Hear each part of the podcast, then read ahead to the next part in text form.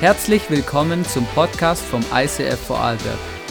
Wir wünschen dir in den nächsten Minuten eine spannende Begegnung mit Gott und viel Spaß.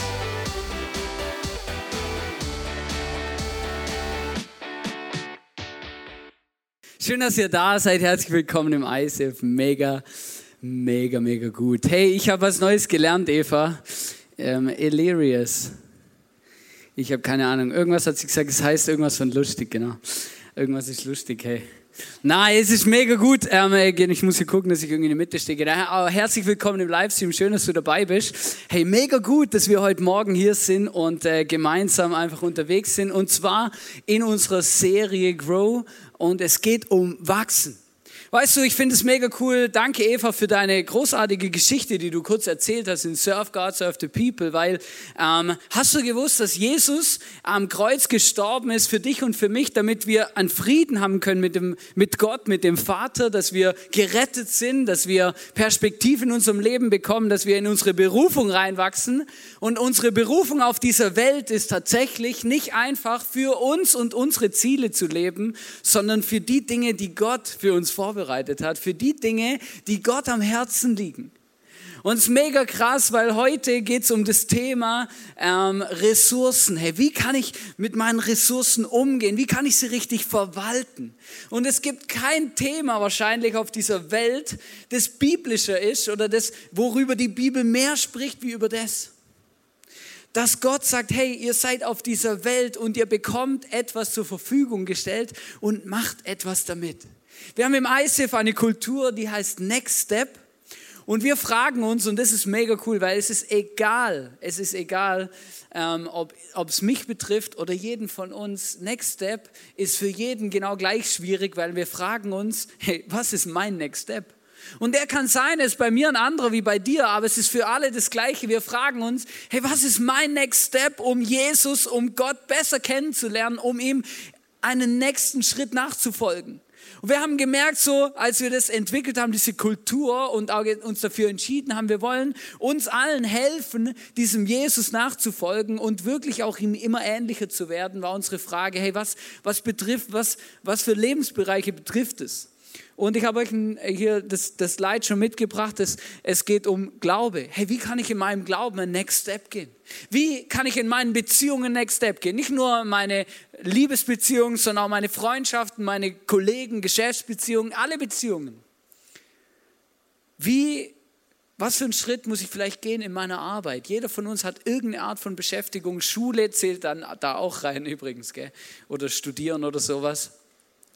Ähm, oder unsere Gesundheit, habe ich letzte Woche drüber gepredigt. Hey, dass Gott sagt, unser Körper, der ist, äh, der ist ein, ein Tempel vom Heiligen Geist. Mega krass, was das eigentlich heißt, wenn Gott in uns wohnt.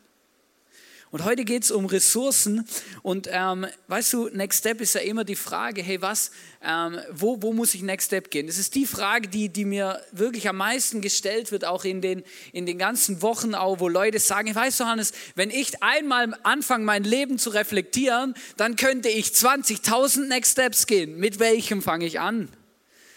Und ich finde immer eine Sache mega gut.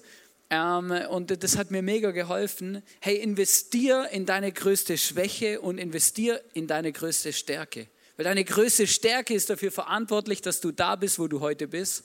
Und deine größte Schwäche ist vielleicht dafür verantwortlich, dass du noch nicht da bist, wo du sein könntest. Und das dazwischen kannst du einfach mal ausklammern, oder? Und das einfach mal beiseite liegen lassen. Mir hilft das Bild immer von dem Fass, oder? Hey, dein Volumen deines Lebens ist nur so voll wie der tiefste Punkt. Da, wo das Brett am tiefsten ist, da tropft's raus. Und du kannst, du kannst die, du kannst die anderen Bretter, die können alle riesig hoch sein, aber wenn das eine so tief ist, dann ist einfach das, dann ist da ein Problem, warum, warum dein ganzes Gesamtvolumen deines Lebens irgendwie nicht vorwärts kommt. Und ist die Frage in Next Step, hey, wo, wo möchte Gott in diesem Jahr vielleicht mit dir einen Next Step gehen? In welchem Thema? Und es kann sein Beziehungen, kann sein Ressourcen, kann sein ähm, Glaube, kann sein Beziehungen, kann sein Arbeit, kann alles sein, kann sein Gesundheit, das weiß ich nicht. Aber ich möchte dich herausfordern, dass du einfach dir vielleicht mal Zeit nimmst und Gott mal zuhörst, den Heiligen Geist ganz bewusst fragst, hey, hey, wo möchtest du mit mir einen Next Step gehen, etwas in meinem Leben voranbringen, verändern. Und ich weiß, es ist immer nicht so einfach, ähm, weil der Punkt ist, wenn wir mit Gott anfangen zu sprechen und ihm diese Frage stellen, dann könnte es auch sein, dass er antwortet. Tatsächlich, ja. Und das Problem ist, wir, wir können die Antwort auch nicht voraussehen. Das heißt, es könnte auch etwas sein, was unangenehm ist, schwierig, herausfordernd, was auch immer. Aber dann möchte ich einfach sagen, schieb's nicht auf die Seite, geb nicht auf, sondern glaub auch dran, dass Gott mit dir zusammen deinen Next Step auch geht. Und dass er dir die Kraft schenkt und die Energie und auch die, den Willen, den, den, den Bock drauf. Ich kann es gar nicht anders sagen. Ich möchte euch eine Geschichte erzählen, ganz zu Anfang. Und zwar ähm, hat mich das mega fasziniert, wo ich die Geschichte gelesen habe. Und zwar gab es einen Straßenhändler, den Ernst Hamby oder Humvee. Humvee wäre mal das, wie es da steht, aber vielleicht heißt es auch Humvee oder so, ich weiß nicht so genau. Und er hat an der Weltausstellung 1904 hat er Fruchtcreme in Zalabias verkauft. Zalabias, das ist eine persische Waffelspezialität und er hat das dort verkauft. Und weißt du, ich habe das so gelesen und gedacht, interessiert mich das überhaupt? Oder Fruchtcreme in Zalabias, was willst du mir sagen? Und als ich dann weitergelesen habe, ist die Geschichte plötzlich interessant geworden, weil er war nämlich der Erfinder der heutigen Eiswaffel. Und die Geschichte, wie das entstanden ist, fand ich mega spannend, weil ähm, er war dort auf dieser Weltausstellung 1904 und sein Nachbar stand auf dieser Weltausstellung. Ähm, das war ein Eisverkäufer und dem sind genau an diesem Tag zu dieser Zeit die ähm, sauberen Eisschalen ausgegangen und er konnte kein Eis mehr servieren. Und er, dieser Ernst Hamry, hat es gesehen, oder, dass sein Nachbar kein Eis mehr verkaufen kann, weil er keine sauberen Schalen mehr hat und hat sich überlegt, wie kann ich dem helfen? Und dann hat er seine Waffeln zu einer, zusammengerollt zu einem Trichter und ist zu ihm rübergegangen, hat eine Kugel Eis reingesetzt und hat gesagt, wenn du willst, gebe ich dir genug Waffeln, dass du dein Eis verkaufen kannst. Er war der Erfinder der Eiswaffel und ich finde es mega spannend. Und ähm, er hat nicht nur etwas erfunden, wo heute auf der ganzen Welt verbreitet ist, wo wir lieben zu genießen, am See, überall, wo wir sind, sondern er hat auch noch jede Menge Geld damit verdient. Wirklich. Er hat es angemeldet als Patient, Pat, Patient, Patent und ist reich geworden damit. Mega krass. Aber weißt du, musst dich mal in die Situation von dem Mann versetzen, weil eigentlich haben sie beide einen Nachtisch serviert und wollten möglichst viel verkaufen. Und als er dort an seinem Stand stand, oder, dann hat er, hätte er ja auch sagen können, wow, Gott sei Dank, dem gehen die Schalen aus, jetzt kommen alle und essen meine Zalabias oder wie das heißt, oder? Meine Fruchtcreme, oder? Weil der kann kein Eis mehr verkaufen. Er hätte schadenfroh seinem Nachbarn zuschauen können, wie er pleite geht und kein Eis mehr verkaufen kann. Aber das hat er nicht gemacht, sondern er hat das, was er hatte, geteilt und ihm zur Verfügung gestellt, seine Ressource, und was das Resultat davon war, ist, dass er am Schluss gesegnet wurde, nämlich mit, mit, ähm, mit dem, dass er die Eiswaffel erfunden hat und tatsächlich sogar reich wurde. Er, so, er wurde richtig krass gesegnet. Weißt du, in der Bibel heißt, wer großzügig sät, wird großzügig ernten. Und wenn dieser Mann diese Einstellung nicht gehabt hätte, gäbe es vielleicht bis heute keine Eiswaffel, sondern wir würden sie immer noch aus Schalen essen, das Eis. Weißt du, und ich habe diese Geschichte gelesen und habe mich gefragt, hey krass, hey, wo habe ich vielleicht Momente in meinem Leben verpasst, etwas Bahnbrechendes auf den Weg zu bringen, weil ich nicht großzügig war, weil ich nicht geteilt habe, weil ich nicht über meinen Tellerrand rausgeschaut habe. Und ich glaube, das ist eine interessante Frage, die wir uns stellen müssen, weil ich möchte gerade voll durchstarten. Hast du gewusst, dass wir auf dieser Welt, dass wir Verwalter sind und keine Besitzer? Hast du gewusst, dass alles, was du hast, und jetzt geht es nicht nur um Geld und Besitz, sondern auch deine Zeit, deine Talente, alles, was du bist und hast, hast du auf dieser Welt. Und Gott hat es dir geschenkt, Gott hat es dir zur Verfügung gestellt, damit du es richtig und gut verwaltest. Wir lesen in Lukas 16, Vers 9, da heißt es, ich sage euch, nutzt euren weltlichen Besitz zum Wohl anderer und macht euch damit Freunde. Auf diese Weise sammelt ihr euch mit eurer Großzügigkeit Lohn im Himmel an. Für mich hatte das immer so einen Beigeschmack, weil ich habe immer gedacht, ja was, die Bibel motiviert mich zum Freunde kaufen. Meine Mama hat mir immer erklärt, das macht man nicht, oder? Freunde gewinnt man anders, oder? Die besticht man nicht oder die kauft man nicht und sagt, hey, hier willst du einen Lolli haben, willst du mein Freund sein, so, ja? Ich bin an, ich habe das anders gelernt, oder? Und ich glaube, es ist auch die falsche Motivation zu sagen, ja, ja, ich gehe jetzt mir Freunde kaufen, oder? Und gleichzeitig macht es aber etwas mit dem Gegenüber, wenn er etwas bekommt. Es ist mega krass, was es für einen Impact hat. Ich weiß ja nicht, wie es dir geht, aber wenn ich was geschenkt bekomme oder wenn ich was zur Verfügung gestellt bekomme, dann freue ich mich einfach, oder? Es ist sehr cool, oder? Und was krass ist auch zu erleben, wenn du etwas gibst, dass es auch etwas auslöst und auch eine Freude eigentlich auslöst, weil du manchmal einfach merkst, wow krass, hey, ich habe jemand vielleicht gerade geholfen, der wirklich in der Klemme gesessen ist. Und dann zu sagen, ich lebe nicht für mich und für mein Ego, sondern für etwas Größeres. Und das ist eigentlich das, worum es bei Ressourcen am meisten geht. Ich lebe nicht für mich und mein Ego, sondern für etwas, was mich und mein Verstand, meine Perspektive, mein Leben übersteigt. Wir sind keine Verwalter, sondern wir sind, äh, wir sind Verwalter und keine Besitzer. Und ich möchte euch vorlesen, 1 Timotheus in der Bibel 6, Vers 6 und 7, da heißt es, es stimmt ja, als Christ zu leben bringt großen Gewinn. Aber allerdings nur dann, wenn man mit dem zufrieden ist, was man hat. Mega krass. Hey, die, Bibel sagt, wenn du, wenn du an den Jesus glaubst, wenn du dieses Geschenk der Gnade am Kreuz angenommen hast, dann bist du auf der Gewinnerseite, aber nur, wenn du mit dem zufrieden bist, was du hast.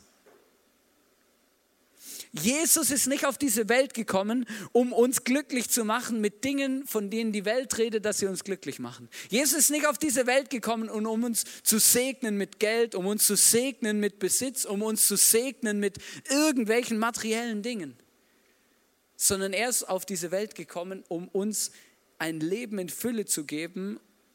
Und wenn du die Bibel durchliest, dann merkst du, ah, dieses Leben in Fülle hat nichts mit, mit, mit, mit irgendeinem Besitz zu tun, sondern eigentlich mit einer Perspektive auf die Ewigkeit. Da geht es hier weiter, denn wir sind ohne Besitz auf diese Welt gekommen und genauso werden wir sie auch wieder verlassen. Es ist ein No-Brainer. Du kommst nackig und du gehst auch nackig wieder. Also ja, man, man zieht die Leute an, wenn sie in den Sarg äh, gelegt werden. Und dann wird noch gefragt, der Bestatter fragt noch, was soll man ihm anziehen oder ihr, oder? Und ich weiß noch, wir haben äh, vor einem halben Jahr meinen Bruder beerdigt und ich bin nicht klargekommen mit der Frage. Ich habe gedacht, hä? äh, ja, was weiß ich, mir doch egal. Halt irgendwas, oder? Und du hast gemerkt, wow, das ist mega krass. Ähm, eben, wir kommen auf diese Welt ohne etwas und wir werden ohne, ohne etwas auch diese Welt wieder verlassen. Und deswegen ist es so mega entscheidend, dass das, was wir auf dieser Welt haben, das, was wir zu verwalten haben, unsere, ich habe euch das mitgebracht hier, unsere Talente, unser Besitz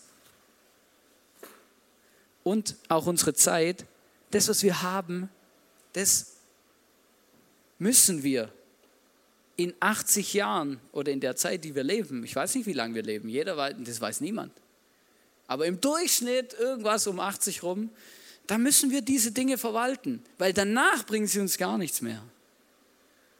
Verwalten heißt, ich habe ich hab ein gewisses Zeitkontingent auf dieser Welt und muss diese Ressourcen, die ich habe, richtig verwalten, göttlich. Das ist mein Anspruch. Was würde Jesus tun mit der Zeit, die ich habe, mit den Talenten, die ich habe, mit, mit dem Besitz und den Ressourcen, die ich habe. Was würde Jesus tun an meiner Stelle? Finde ich eine spannende Frage in diesem, in diesem Moment.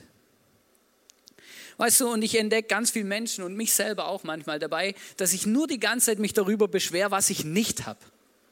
Also weißt du, so ich sehe immer die ganze Zeit, ja, ich könnte eigentlich noch ein bisschen mehr Talent in dem haben oder das. Also zum Beispiel, ähm, wenn, wenn meine Tochter zu mir sagt, Papa, komm, lass uns malen, kannst du einen Hund malen, oder? Dann denke ich immer, nein, frag jemand anders, oder? Äh, und, und, dann denke ich mir, was wäre so cool, wenn ich irgendwie ein bisschen mehr äh, irgendwas bekommen hätte, so zum irgendwie, genau, weil das geht, verstehst du, ich mal dann immer so Schäfchen, das kann ich. Das mache ich immer so Wolkendinger, genau, und da mache ich so Striche dran und, und bis jetzt sind sie noch zufrieden damit, meine Kids, ja, die freuen sich noch.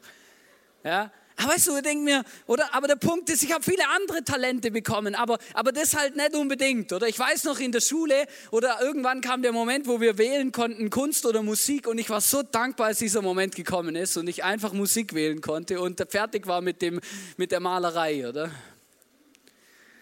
Weißt du, und, aber, aber wir verbringen so viel Zeit damit, uns darüber aufzuregen, was wir nicht haben, statt uns darüber Gedanken zu machen, was wir haben und was Gott uns geschenkt hat und wie wir es einsetzen können und wie wir für andere Menschen damit ein Segen sein können und, und, und etwas bewegen für das, was Gott am Herzen liegt.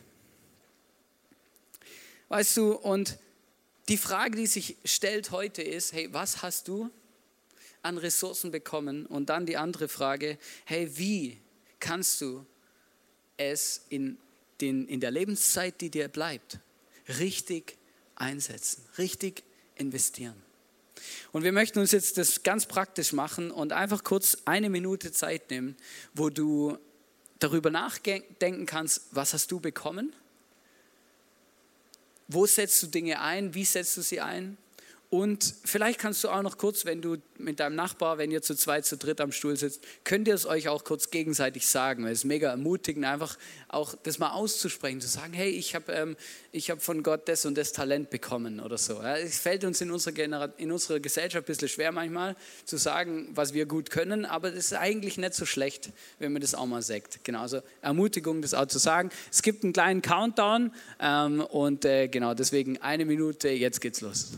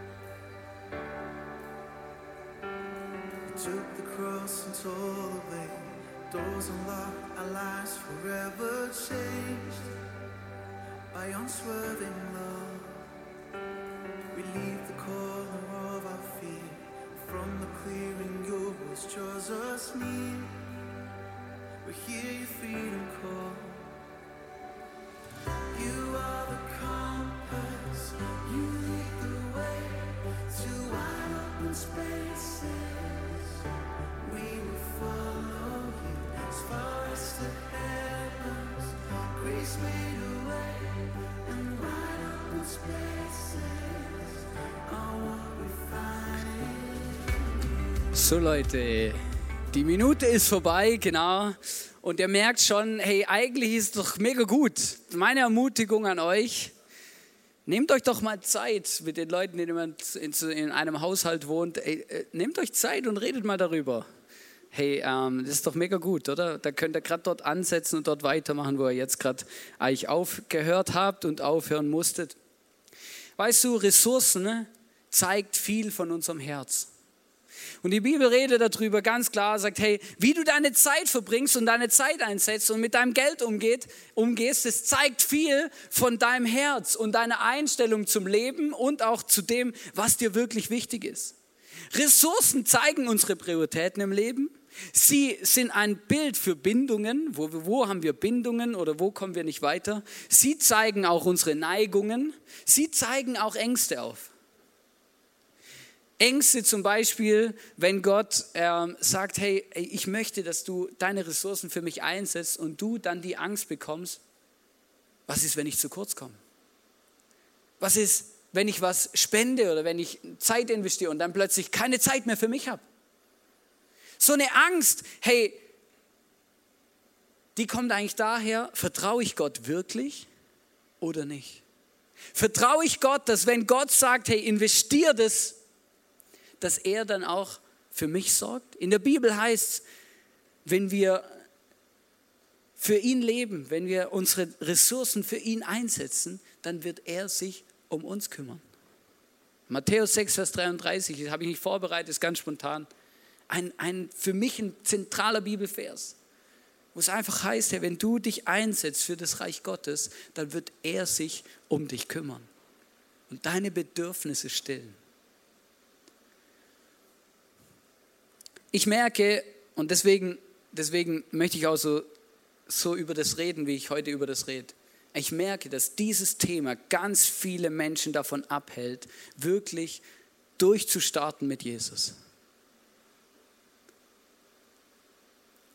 Und das ist, das ist mega krass.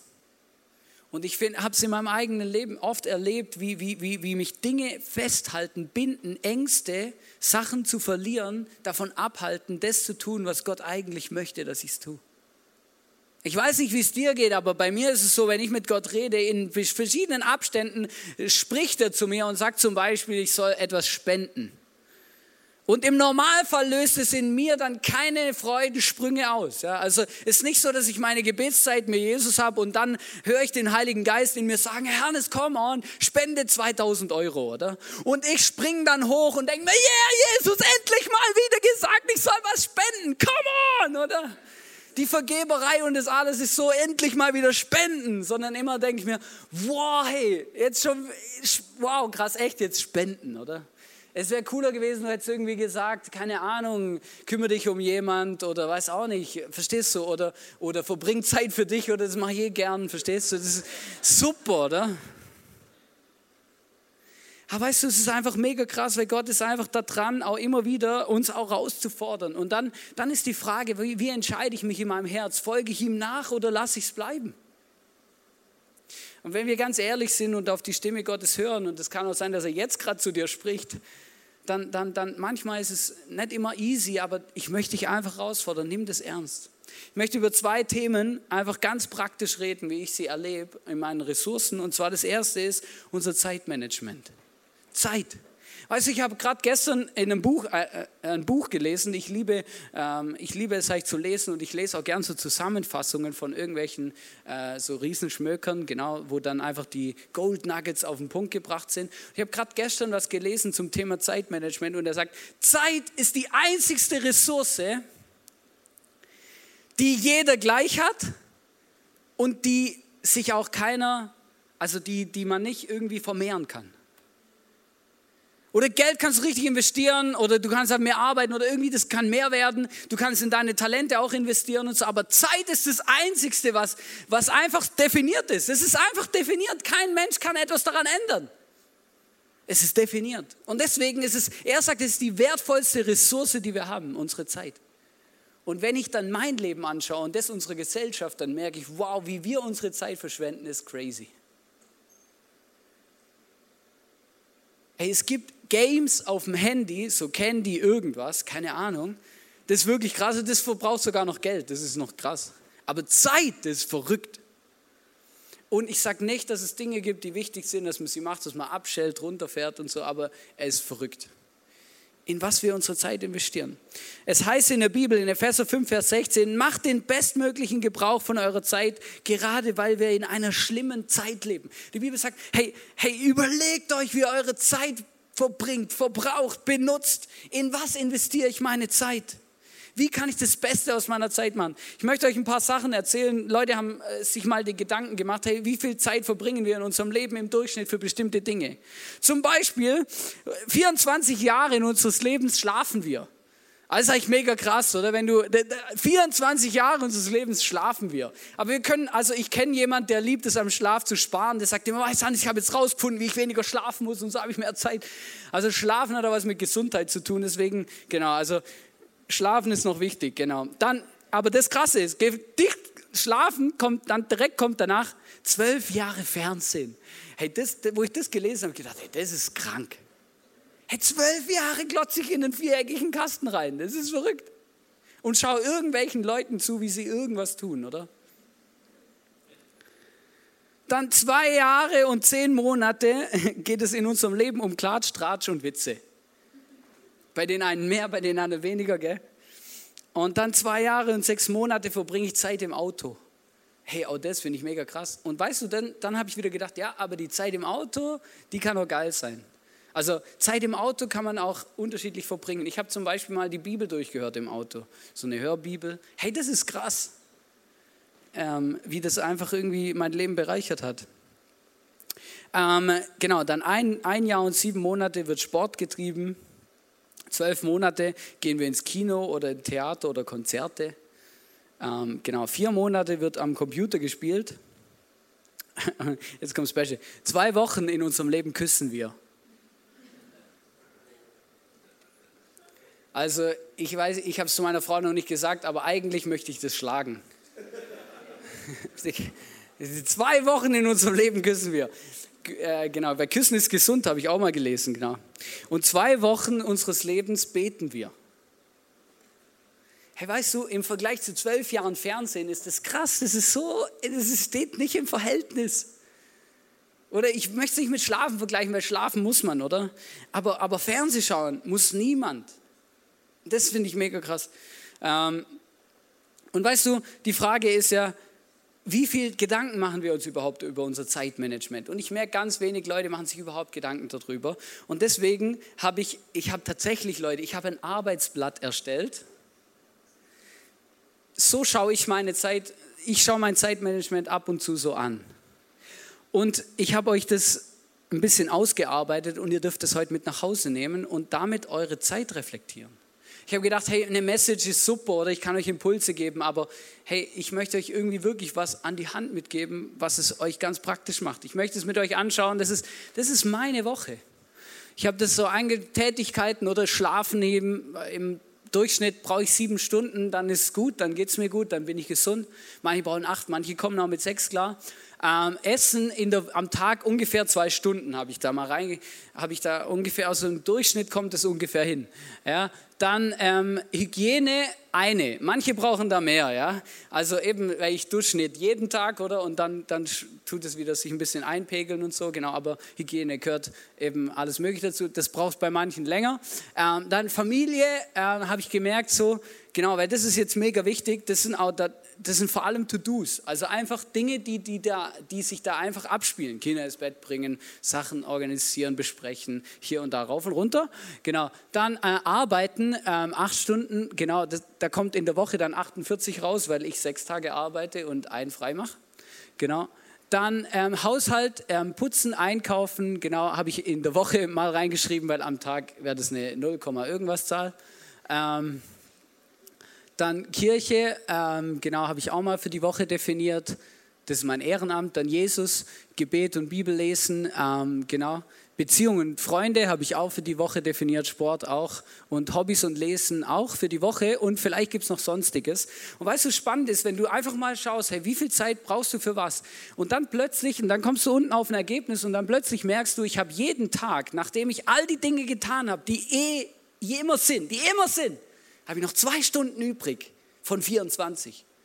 Und das hat mich, weißt du, das schockt mich dann immer, weil ich immer denke, das ist nichts. Hey, diese zwei Stunden, die muss ich irgendwie gut verbringen mit was, wo ich wirklich will und nicht mit irgendwas. Oder? Und dann, wenn ich den Sabbat noch nehme, einen Tag frei, dann habe ich eben die zwei, äh, eben das stimmt nicht ganz, wären eigentlich zehn, also acht plus zwei theoretisch, weil das Arbeiten eben wegfällt. Also zehn. Reserve, oder? Aber weißt du, und dann auf die Woche gerechnet, kannst du es auch ausrechnen, habe ich gemerkt, in der Woche sind es dann vier Stunden, wo ich noch übrig habe, nachdem auch die ganzen Dinge für die Woche waren. Und ähm, ich habe das gemacht, ich mache das immer wieder so, das Aufstellen, weil ich dann plötzlich merke, hey krass, meine, meine Zeit ist wertvoll. Meine Zeit ist nicht da zum Verschwenden. Und ich möchte euch einfach ermutigen, das einfach mal zu machen. Und der Punkt ist, da geht es nicht um Details, weil Details sind schwierig. Es geht so um, um, um einen Grund, Durchschnitt, so du merkst, okay, das brauche ich, wie viel Zeit bleibt mir? Und dann habe ich angefangen, und das war mein Next Step dieses Jahr. Ähm, und ich habe da über, immer wieder schon drüber geredet, wo ich gesagt habe, hey, was sind die Dinge, die ich in dieser Zeit, die mir noch bleibt, tun will? Und die habe ich aufgeschrieben und das habe ich euch auch mitgebracht. Mit der Zeit, die mir bleibt, möchte ich fünfmal in der Woche in der Bibel lesen und mit Gott Zeit haben. Ich möchte zweimal in der Woche mit meiner Frau Zeit haben. Ich möchte einmal in der Woche eine intensivere Zeit haben, wo ich auf Gottes Stimme höre. Ich möchte zweimal in der Woche Sport machen, zweimal in der Woche in einem Buch lesen und zweimal in der Woche mein Instrument üben. Und ich habe und weißt du, und das, und das ist mega krass, ich, jede Woche mache ich Striche dahinter.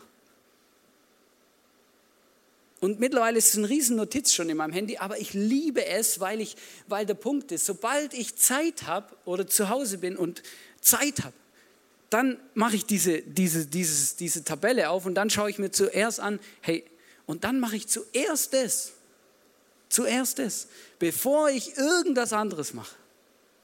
Und seit ich das mache, eh, mich erfüllt das mega, weil ich plötzlich merke, hey cool, ich mache jede Woche das, was ich wirklich will und das, was mir wichtig ist. Und ich weiß nicht, vielleicht bist du ein ganz anderer Typ, dann ist okay, aber mir, hey, ich, ich, ich feiere mein Leben, seit ich das mache, das gibt es gar nicht weil ich plötzlich weiß, hey, ich, ich übe jede Woche zwei Stunden und ich finde es so geil, dass ich das schaffe. Ich, ich, ich, ähm, ich, ich mache jede Woche zweimal Sport und ich feiere, dass ich das schaffe. Ich, ich, ich lese wieder Bücher, ähm, was, was die letzten zwei, drei Jahre ganz wenig vorgekommen ist. Einfach, weil ich mir etwas vorgenommen habe. Auf diesem Blatt, das ihr mitnehmen könnt, gibt es dann auch noch zwei, drei Fragen. Da heißt es zum Beispiel, für was möchte ich aufgrund dieser Reflexion mehr Zeit freischaffen? Wo setze ich Zeit für Gottes Ziele ein? Auch das ist eine wichtige Frage. Kommt Gott in meinem Zeitmanagement überhaupt vor? Es wäre grundsätzlich gut, wenn ja, weil dann kannst du ihn auch erleben. Darf Gott im Zeitplan mitreden? Auch eine gute Frage. Darf Gott da mitreden oder machst du einfach, was du willst? Wie kann ich meinen Zeitfresser reduzieren? Auch eine gute Frage. Für was möchte ich gewonnene Zeit nach Prioritäten einsetzen? Es klingt mega technisch, gell? Aber wir haben eine Verantwortung. Und ich kann euch nur von mir sagen, es gibt fast, es gibt nichts, was mich dieses Jahr so begeistert, wie das, dass ich die Dinge schaffe, die, ich, die mir wirklich wichtig sind. Ich sitze am Ende der Woche nicht da und denke mir, Ma, ich hatte wieder keine Zeit, das zu tun. Eigentlich ist das mir wichtig, aber ich komme nie dazu. Das gibt es wirklich, seit, seitdem gibt es es nicht mehr. Diesen Satz gibt es nicht mehr. Weil ich die Dinge tue, die ich wirklich tun will. Und die Dinge nicht tue, die ich nicht tun will. Und das ist mega cool.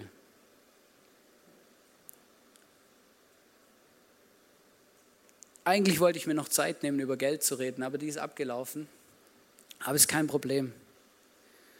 Ähm, weil ich mir einfach wünsche, dass wir eine Sensibilität dafür entwickeln, wie kann Gott einfach unsere Ressourcen gebrauchen. Die Band kann jetzt auch auf die Bühne kommen.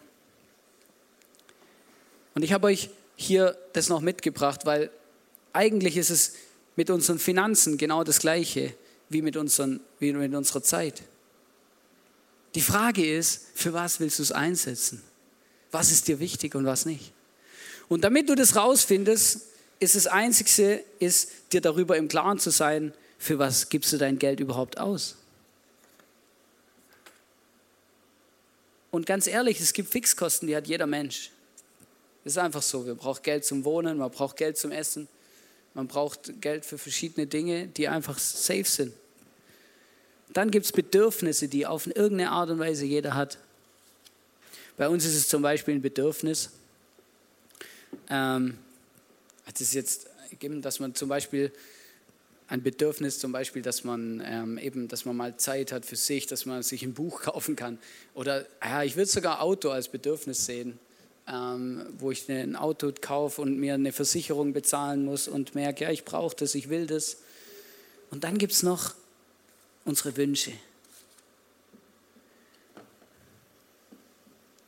Weißt du, und ich mache mit meinen Finanzen eigentlich nichts anderes wie mit, meinem, mit meiner Zeit. Ich habe vor zweieinhalb Jahren angefangen, meine Finanzen ähm, ganz konkret, wie sagt man dem jetzt richtig, ganz konkret mal zu reflektieren. Ich habe angefangen, alles aufzuschreiben, was ich ausgebe. Ich habe so eine App dafür, das ist voll geil, weil dann, wenn ich unterwegs bin, das habe ich immer dabei. Also ich muss mir nicht den ganzen Tag merken, wie viel Geld ich ausgegeben habe und am Abend irgendwo eintragen, sondern ich gebe es einfach da ein. Immer wenn ich es ausgegeben habe, zack, bumm. Und weißt du, das, das, das, ist auch krass, dann mal, mal zu erleben, wie viel Geld man so braucht als Mensch. Ja?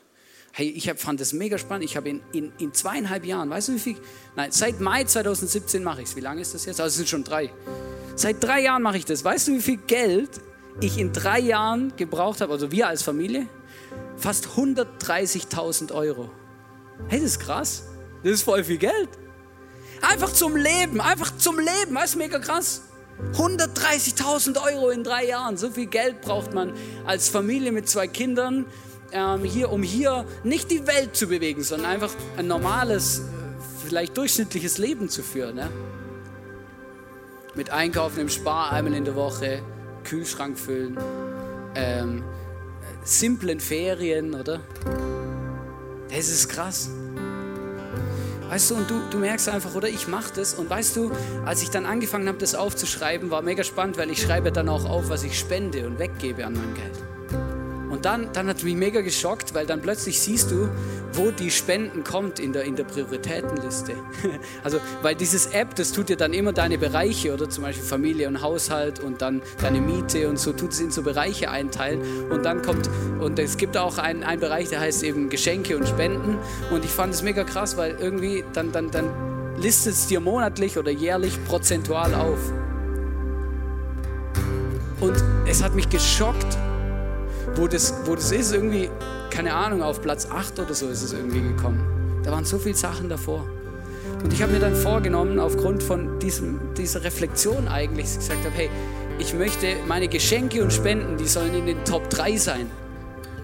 Zusammen mit der Miete und, und Familie Top 3. Die, Jesus muss in den Top 3 sein. Die Spende in die Kirche muss in den Top 3 sein. Meine Großzügigkeit muss in den Top 3 sein und nicht an achter Stelle. Dann, ich habe euch das mitgebracht, ich möchte euch das ganz praktisch zeigen. Ich habe die, die Bilder 2018 zum Beispiel, 40 Prozent, das ist, das ist Miete, Versicherungen, Strom, Wasser, halt all diese Dinge, wo man wohnt im Monat. Dann das andere, und das war krass, 2018 war es Top 2. Geschenke und Spenden, 19 Prozent. Hey, ich, ich feiere dieses Jahr, ja, das ist so geil. Das leider im 2019 haben wir es nicht mehr geschafft. Und dann kommt erst Familie und alles und dann erst Auto, Reisen, sogar Gesundheit. Das ist Apotheke und Arzt und so, was man noch alles zahlen muss. Zum Glück sind wir ja gut versichert in Österreich. Und jetzt machen wir 2019. Ähm, Siehst du, ist anders, oder? Aber es ist, es ist so, es ist, es ist immer anders, oder? Es ist, es ist auch nicht schlimm. Aber ich möchte dich einfach ermutigen, mal darüber nachzudenken, welchen Stellenwert hat auch Gott in deinen Finanzen? Wo steht er da? Auf welchem Platz? Weil Gott sagt, hey, wir haben etwas bekommen, zur Verfügung gestellt bekommen, um einzusetzen, um etwas zu bewegen in dieser Welt. Und nicht für mich zu leben. Das ist mega krass. 2020 kann es auch noch zeigen. Da habe ich ja noch Potenzial. genau, weil das ist noch nicht rum. Ich bin heute Morgen hierher gefahren. Genau, und ich habe zwei Bilder, zwei Bilder. Das eine hatte ich diese Woche und das andere heute Morgen. Und das erste ist, mach mal das Bild rein mit dem Hund und dem Mädchen. Kennst du diese Hundebesitzer, die eigentlich nie definieren, wo man spazieren geht, sondern die sich von ihrem Hund definieren lassen, wohin man spazieren geht, ja? Kennst du die? So, die ziehen eigentlich immer und laufen einfach dem Hund hinterher, weil sie keine Chance haben, irgendwie zu sagen, wo es eigentlich lang geht, oder? Weißt du, und manchmal habe ich das Gefühl, und ich erlebe das, ganz viele Menschen und ich selbst, manchmal sind wir so unterwegs, das Geld sagt, wo es lang geht und nicht ich sondern das Geld sagt, wo unser Leben hingeht. Das Geld definiert, wie wir unsere Zeit investieren. Das Geld definiert unsere Prioritäten. Das Geld definiert unsere Familie, alles. Wir, wir laufen dem Geld hinterher. Das Geld zieht uns in eine Richtung, wohin, wo wir gar nicht hinwollen. Und die Frage ist, bist du der, der dein Geld definiert oder ist das Geld das, das, was dich definiert? Kannst du zu deinem Geld sagen, Platz, Sitz, und es sitzt. Oder zieht dich irgendwo hin, wo du gar nicht hin willst. Und ich habe ein ganz praktisches Beispiel. Es gab eine Zeit, da habe ich in Aktien investiert. Mein Opa fand das mega cool, hat mir ein bisschen Geld gegeben und hat gesagt, setz dich mit dem Wirtschaft, setz dich mit der Wirtschaft auseinander, investiere in Aktien, oder? Und ich habe das gemacht. Und weißt du, was krass war? Irgendwann habe ich mehr in mein Aktien, äh, ähm, in mein Aktien, in mein Aktiendepot geschaut als in meine Bibel. Und als mir das bewusst geworden ist, habe ich gedacht, jetzt ist was in meinem Leben nicht mehr in Ordnung. Jetzt ist was schräg. Und dann habe ich gemerkt, was definiert dich? Was zieht dich? Was? Das ist, das ist nicht gesund. Und ich musste das abschneiden. Ich musste das so machen, dass es mir wieder gehorcht und neben mir Platz nimmt. Oder ich musste wieder definieren, wo es lang geht. Und das andere, was ich hatte, ich bin heute Morgen mit meiner Tochter hierher gefahren. Sie wollte unbedingt schon früher mit. Und dann habe ich gesagt, komm, wir machen noch Worship rein. Ich liebe das Worship zu hören, hierher zu fahren. Und dann sagt sie zu mir, Hannes, lass uns Waymaker hören. Meine Frau liebt den, äh, meine Frau, meine Tochter liebt den Song. Sie singt den immer lauthals mit. Und das, in mir hat es gerade was ausgelöst, weil ich mache den Song an. Und diesen Song habe ich mit meiner Tochter gehört und gesungen. Fünf Minuten, nachdem ich erfahren habe, dass mein Bruder gestorben ist. Meine Tochter war wach, ich war so überfordert und so hilflos, als meine Mutter mir angerufen hat, dass ich, den, dass ich Worship reingemacht habe. Und das Erste, was gekommen ist, war dieser Song. Und ich habe ihn mit meiner Tochter im Wohnzimmer gesungen. Und heute Morgen wieder im Auto und ich bin hierher gefahren. Und ich habe gedacht, was würde mein Bruder, der jetzt schon im Himmel ist, der die Welt mit ganz anderen Augen sieht, was würde er mir sagen, wenn es ums Thema unserer Ressourcen geht? Was würde er mir sagen?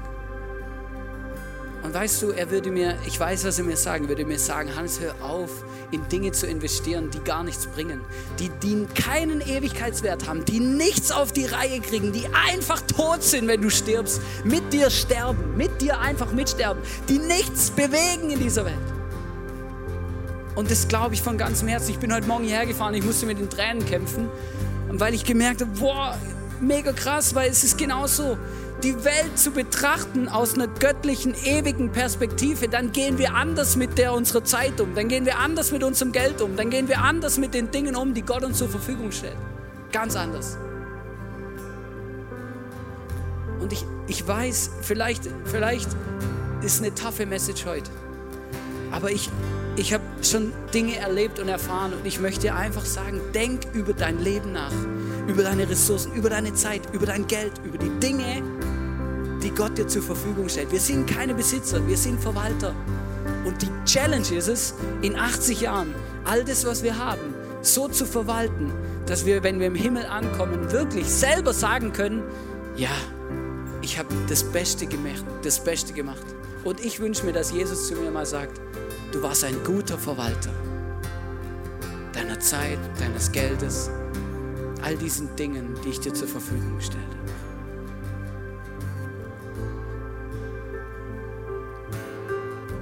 Vielleicht redet Gott jetzt gerade zu dir. Ich glaube sogar, ich bin sogar überzeugt davon. Dann, dann nimm das ernst. Und wag den Schritt aus dem Boot. Und sag zu Jesus, hey, ich, es fällt mir so schwer, in meiner Zeit Dinge zu verändern. Ich hänge da dran. Oder es fällt mir schwer, in meinem Geld Dinge zu verändern, weil ich hänge da dran. Hey, dann bitte jetzt den Heiligen Geist, dass er dir einfach die Kraft schenkt, auch loszulassen von Dingen, die die dein Leben bestimmen, die dich in eine Richtung ziehen, in die du gar nicht gehen willst. Lass uns aufstehen, lass uns beten. Und ich möchte gar nicht viel beten für dich, weil ich glaube, es ist wichtiger, dass du selber betest. Aber ich möchte beten, dass Gott dir begegnet, dass du seine Stimme hörst. Jetzt in dieser Zeit. Heiliger Geist, ich bitte dich, dass du jetzt redest, dass du zu unseren Herzen redest, dass du uns zeigst, was du am Herzen hast dass du uns begrifflich machst, was du tun willst in unserem Leben. Ich danke dir von ganzem Herzen, dass du ein großartiger Gott bist und ich bitte dich mehr als alles andere. Gib uns eine Perspektive für unser Leben, die diese Welt übersteigt. Lass uns auch in dem, unserem Zeitmanagement, in unserem Geldmanagement, in unserem Besitz, in unseren Talenten auch mal drüber nachdenken, was kommt nach dieser Welt. Danke, dass du mit uns auf dem Weg bist und dass du es richtig machst, Jesus. Zeig uns, was unser Next Step ist.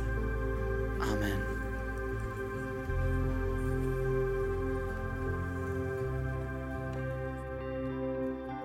Wir hoffen, dass dir diese Predigt weitergeholfen hat.